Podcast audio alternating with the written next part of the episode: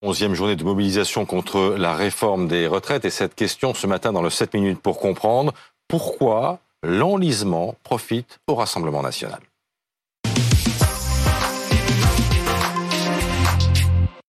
Et on en parle avec euh, Bernard Sananès. Bonjour, vous êtes président de l'Institut de sondage euh, ELAB. Laurent Neumann, qu'on ne présente plus. Bonjour. Euh, nous sommes à la 11e journée de mobilisation contre la réforme des retraites. Quelle sera la tonalité et l'ampleur de cette mobilisation, des manifestations aussi? L'intersyndicale et l'exécutif ne sont d'accord sur rien. L'exécutif qui compte d'ailleurs sur, en partie sur la fatigue pour que le mouvement s'arrête. C'est l'état d'esprit où vous vous trouvez, Cédric Fesch? Oui, je suis avec Fabienne. Vous savez, tout à l'heure, elle nous disait qu'elle avait fait toutes les manifestations, sauf la première. Parce que pour la première, elle disait, oh, c'est pas trop mon genre de manifester. Voilà. Depuis, elle a bien changé. Regardez, elle a du matériel. Elle me disait, Lara Croft, qui se bat aussi pour, euh, pour les retraites. Euh, et vous, vous, vous, vous inspirez beaucoup de l'actualité. Je vais montrer les, vos, vos pancartes, là. Pourquoi? Par exemple, celle-là. Pourquoi vous l'avez faite, celle-là? En fait, euh, comme M. Macron s'exprime euh, à travers Pif Gadget, je me suis dit que j'allais lui parler peut-être un langage qu'il connaissait. Donc 62 euh, ans, globe, globe, et 64 ans, pas globe, pas globe. Il y a des phrases qui ont été prononcées par le président et qui, ont rajouté du, carburant, si je puis dire, à votre détermination. Hein. Bien sûr, si les gens, comment dire, sont vraiment sortis dans la rue, c'est quand il a traité la foule d'illégitime. Ça, c'est un truc qui vous a vraiment choqué. Ah oui, ce qui m'a vraiment énervé et vraiment, c'est plus possible quoi d'entendre ce genre de choses. Et donc Fabienne n'a pas retrouvé cette fameuse foule. Donc euh, la manif, elle est à 10h à Vannes, hein, c'est ça? Donc euh, bah, le président me reconnaîtra, je serai dans la foule. Foule sentimentale. Il faut voir comment on nous parle. Voilà, vous voyez, elle est déjà chauffée à blanc. Ça, c'est très important ce qu'on vient d'entendre, Laurent Neumann. Très important. Parce qu'il y a vraiment un sentiment, pour une bonne partie de la population, simplement d'être méprisé par le président de la République. Bah oui, c'est logique. Au bout de deux mois et demi de, de conflit, euh, l'opinion n'a pas bougé d'un centimètre. Hmm. Les syndicats sont toujours unis.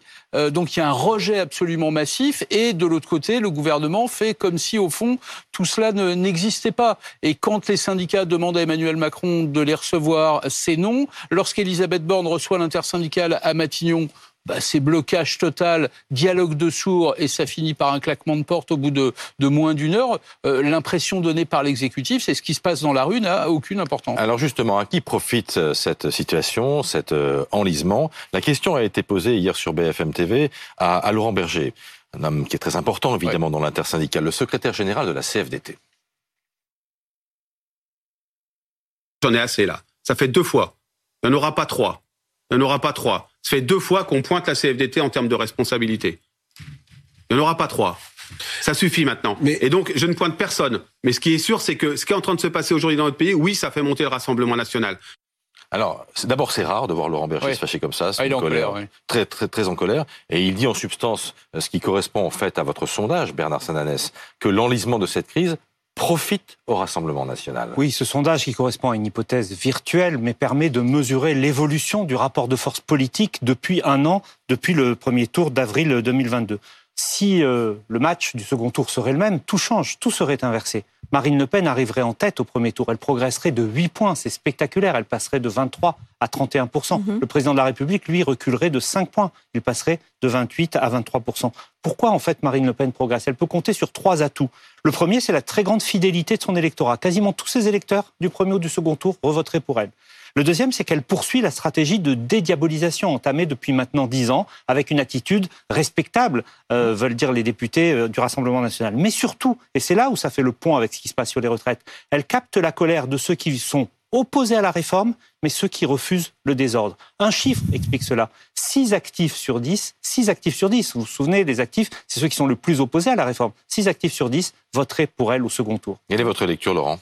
Oui, euh, en gros, il y a deux rejets. Il y a un rejet anti-Macron. Macron incarne la réforme des retraites. Mais il y a un rejet, comme le dit Bernard, du désordre. Et qui incarne le désordre? Eh ben, paradoxalement, c'est plutôt Jean-Luc Mélenchon et l'attitude des insoumis euh, à, l'Assemblée. Donc les Français disent non à la retraite, non au, désordre. Et qui profite? Ben, C'est Marine Le Pen. Justement, que disent les chiffres de Jean-Luc Mélenchon? Jean-Luc Mélenchon serait un peu en recul dans ce sondage, mais il faut le dire aussi, Jean-Luc Mélenchon, en campagne électorale, il finit toujours mieux qu'il ne, qu'il ne commence. Mais on voit bien qu'en tout cas, il n'y a pas de dynamique pour Jean-Luc Mélenchon. À l'inverse, quand on fait l'hypothèse législative, la NUPES se tient à un score assez correct. Donc peut-être qu'il y a aussi un sujet, Jean-Luc Mélenchon. Et s'il y avait une dissolution, est-ce que euh, Marine Le Pen aurait la majorité? Alors, s'il y avait une dissolution, on aurait une tripartition de l'Assemblée nationale. Comme si finalement on aurait voté à, l'élection au scrutin proportionnel. Les trois forces seraient à peu près les mêmes, notamment le RN qui progresserait beaucoup, qui obtiendrait entre 150 180 sièges. Aujourd'hui, il en compte 89, donc c'est aller pas loin d'un doublement. La NUPES entre 150 et 180 sièges, une vraie euh, dynamique solide. Mais Renaissance, la majorité serait, elle, un peu laminée. Un député sur deux de la majorité présidentielle ne retrouverait pas son siège. Mais ce qu'il faut comprendre, c'est que pour expliquer ces dynamiques, il y a l'élargissement de la base sociologique du Rassemblement eh national.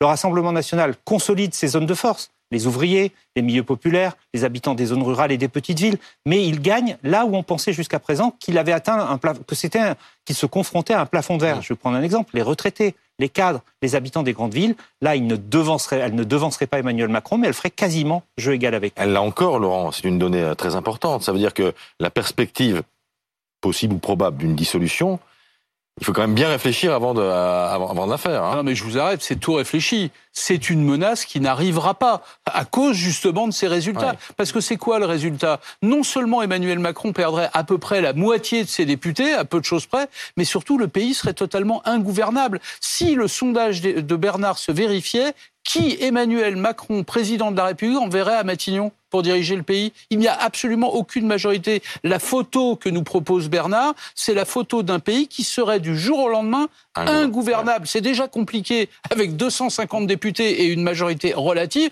Vous imaginez avec euh, trois groupes qui auraient à peu de choses près 170, 180, peut-être 200 députés chacun. Ça n'est pas jouable. Laurent, cette situation euh, de blocage, d'enlisement, Enfin, elle ne elle peut pas durer ad vitam aeternam. Bah, on va euh, sortir comment, là? D'abord, on est sûr qu'elle va durer au minimum jusqu'au 14 avril, date de l'avis du Conseil constitutionnel. Sauf que le Conseil va donner deux avis. Un avis sur la loi et un avis sur le référendum d'initiative partagée. Imaginez une seconde que le Conseil valide cette idée de référendum. On est parti pour neuf mois pour recueillir les signatures. Ça veut dire qu'on n'est pas sorti du débat sur les retraites. Et là, se pose une question à laquelle je ne suis pas capable de répondre. Le président de la République promulgue la loi est-ce qu'il promulgue hmm. la loi qui est sous le coup potentiel d'un référendum Vous imaginez la situation politique, juridique, mais même technique. Ça voudrait dire qu'au 1er septembre, il y a des pensionnés, des retraités qui seraient sous le régime d'une nouvelle loi hmm. qui pourrait être annulée quelques mois plus tard. Techniquement, c'est incroyable. Avec ou sans Elisabeth Borne alors la logique, c'est qu'évidemment, il y ait peut-être un remaniement. Vous avez compris le sondage de Bernard. La dissolution, ça n'est pas possible. Retourner au référendum, il serait perdu. Aller au vote, c'est compliqué. Donc qu'est-ce qui reste? Ben, Il reste un coup politique, changer de Premier ministre, remanier, mais ça dépendra beaucoup de la décision du Conseil. Euh, c'est pour ça que tout le monde, syndicats et gouvernement, sont suspendus à la voix des, des sages de la rue de Montpensier. Et eh ben voilà, on n'y voit pas beaucoup plus clair. Et pourtant... Hein. J'allais vous le dire. Merci